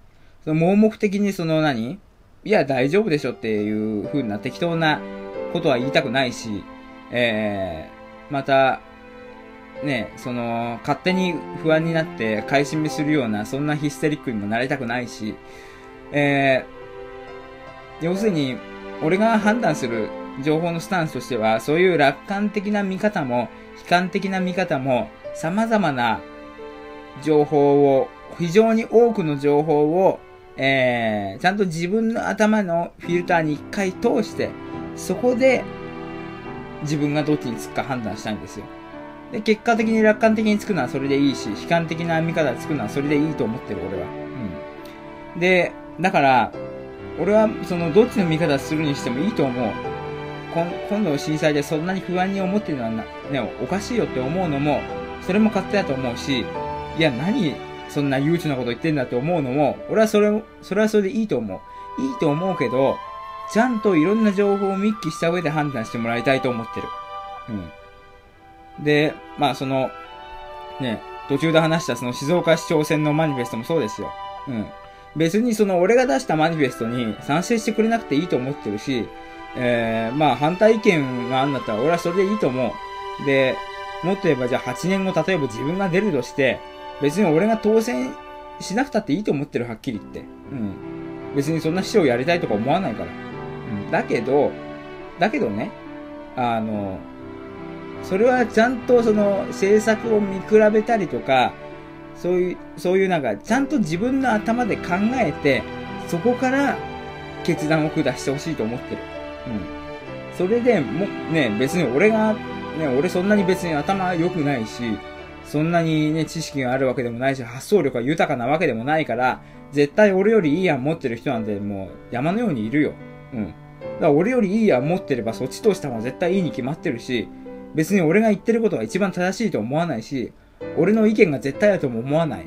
ただ、ただね、ちゃんと意見を表明して、情報をちゃんと出して、で、有権者なりそれを判断する国民はそれをちゃんとそれを、えー、聞いて、そこから判断してほしいと思う。うん。その、黒か白かを最初に決めてほしくない。そう思ってます。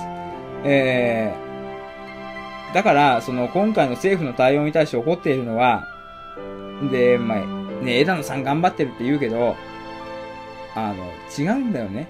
うん。政府がやることっていうのは、その説明するって言っても、いいんだよ。枝野さんはその情報さえ出せば。えーここの地点で、えー何マイクロシーベルト出ました。この地点で、えー何ベクレル出ましたって、そのデータとかの、データとか起こった事実だけを枝野さんは話をしてればいいんだよ。で、そんだってそんなことを質問されても枝野さんは原子力の専門家でもないし、実際に現地に飛んでるわけでもないから分かるわけないんだ、そんなことは。そんな詳しいことは。あの人多分、あああの人弁護士だから法律しか勉強しないから分かんないと思う、それは。だからそこにはじゃあその原子力の専門家を同席させて、そのデータをどういう風に解釈したらいいのかっていうのはその専門家の人に任せたらいいんだよ。で、任せて、その技術的な質問はその記者の方たちもその専門家にすりゃいいわけ。うん。だからその専門家に仕事投げりゃいいものを全部自分でやろうとしてるからあんな状態になってんだよ。うん。で、枝のネロなんてハッシュタグができたりとかするわけ。仕事振らないからみんなに。で、仕事振らない割にはなんとか対策本部ばっかり作って、その、決定する人はいないわけよ、誰も。うん。だから初動が遅れるの。菅さんと枝野さん何したらいいかというと、菅さんは、いい？菅さんってのは、総理大臣っていうのは、その、出た情報で、A か B どっちにしますかって聞かれた時に、その決断を下すのが総理大臣の役目なの。うん。だから官僚みたいにそういう走り回ったりすることはしなくていいの。どっしり構えてて、こっちにする、こっちにする、ああしろ、こうしろって、指示命令を出すだけでいいの。それが総理大臣の役割。で、かんの官房長官の役割っていうのは、その、下から上がってきたデータをいち早く、えー皆さんにお知らせする役割。データをお知らせする役割。いい？それで、その専門家の人たちっていうのは、そのデータ、官房長官が出したデータをもとに、ね、あの、解釈したり、国民にわかりやすいように解説したり、そういうことやればいいんだよ。だからフリーのね、記者とかネットの記者とか入れろっつってんの。ネットの記者入れれば、ね、ネット繋がってるとこは、例えばニコニコ動画のね、ニコニコ生放送で見たり、ユーストリームで見たりして、それで専門家判断して解説したりとか、ツイッターとか情報を流せばいいんだよ。みんなそれぞれ役割を、役割を、そう自分の役割っていうのをちゃんと持ってやればいいのに、全部一人でやろうとしたり、ね、そうやって情報を独占しようとしたりするからおかしなことになってんの。で、結局疲れて、判断能力が衰えることになってんだよ。結局ね、その、日本は現場っていうのはすごい、ね、日本は技術力があるって言われて、現場っていうのはものすごいその、頑張ってるし、一人一人のそういう役割を果たす力っていうのはあるのみんな。専門性だって高いし、で、日本人はその教育水準もね、高いから、ある程度のこと言われりゃ理解する能力があるんだよ。だけど、マネジメント能力はもう本当に他の国と比べてないわけ。うん。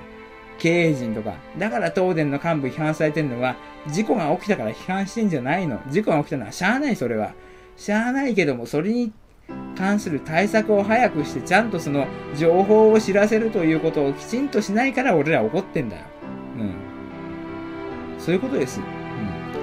うん。マネジメントする人間がやることっていうのは、ちゃんとその役割を果たさせること。みんなに。下の人間に。うん。そういうことです。で、情報をちゃんときっちり出していくこと。そこなんですよ。ええ。ですからもう本当に、みんな経営学をちゃんと学んだ方がいいね。ええ。もしドラ読もう、もしドラを。もしドもしドラをね。うん。ええ。マネジメントということをちゃんと考えた方がいいと思います。うん。まあそういうことで、えー、まあ今回こういう放送でしたけども、まあね、暗いこと言っても知らないし、ここから立ち上がっていかなきゃならないということで、えー、皆様お待たせいたしました。えー、ここでとっておきの、えー、ものを、ちょっと恥ずかしいんだけど、えー、実は私、あの、この震災復興ソングというものを作りましたので、えー、ちょっと聞いていただきたいと思います。じゃあ、あの、本当歌が下手で恥ずかしいんですけども、えー一応、作詞と編曲だけは私がしましたので、えー一応権利はあると思ってます。では、お聴きください。Again Japan。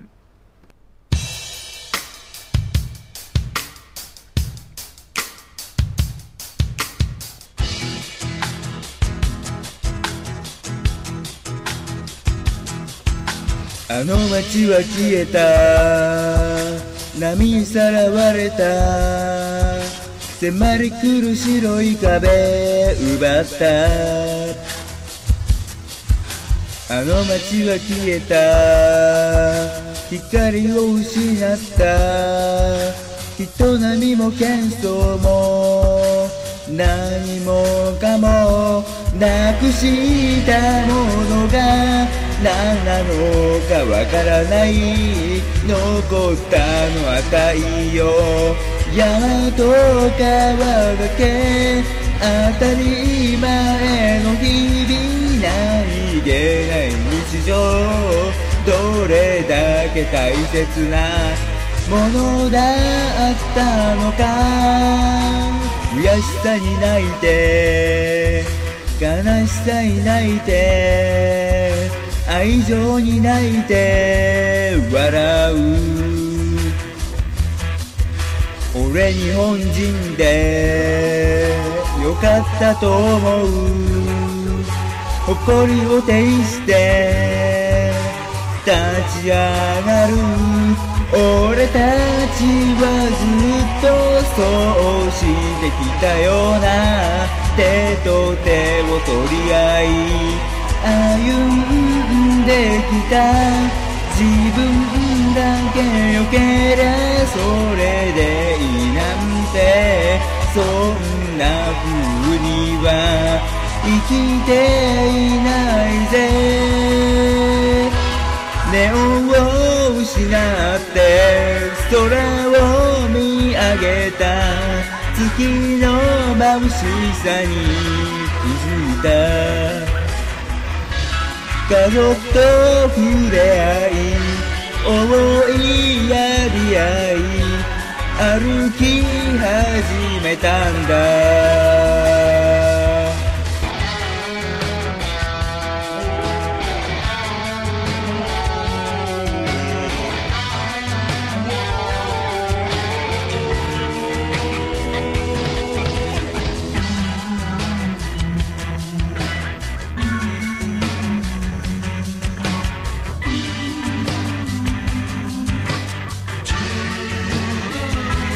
俺たち今は強くはないけど優しさと勇気でもう一度忘れていたもの全部取り戻そう。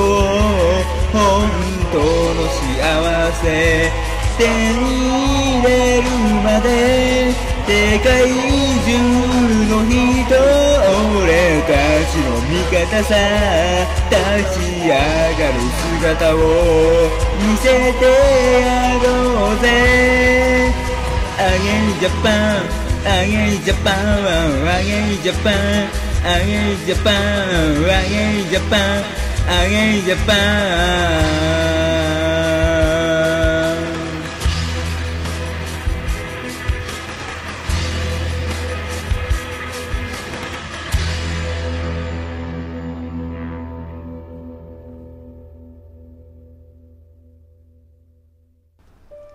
はい、えー、お耳汚し、えー、大変申し訳ございません。えー、ですけども、やっぱりこの地震から受けた俺の思いというのは、えー、これが正直な気持ちです。えー、まあ、歌詞は、あの、掲載しますので、えー、もし、ね、歌の中で聞き取りづらい箇所があったりとか、えー、した場合には、まあ、歌詞を見ていただければと思います。えー、失ったものも多いけども、得たものも多いですよ。うん。あの、日本の中でのその何？良いものはより良く、えー、悪いものはより悪く、はっきり見えたのがこの震災の特徴だと思います。うん。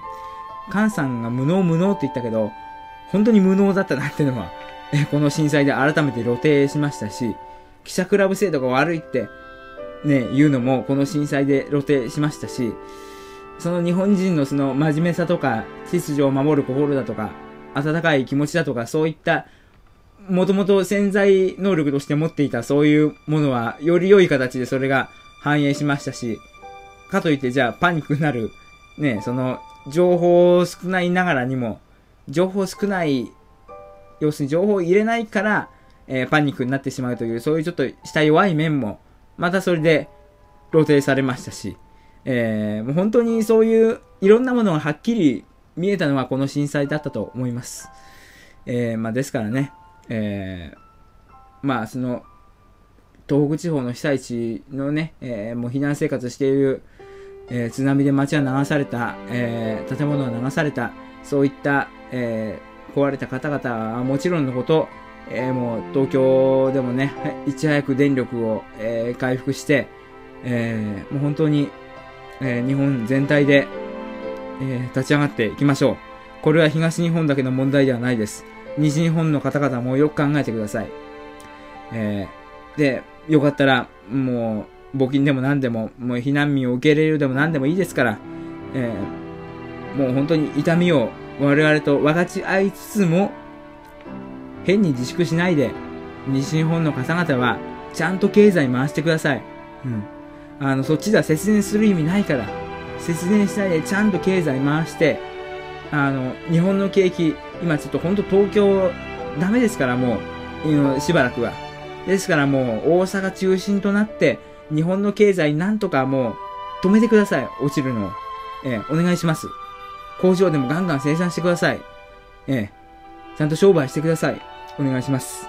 ということで、えー、まあ、日本にはまだまだ可能性があるということで、えー、この曲をお送りしたいと思います。栗山千明さんの曲で、えー、可能性がある。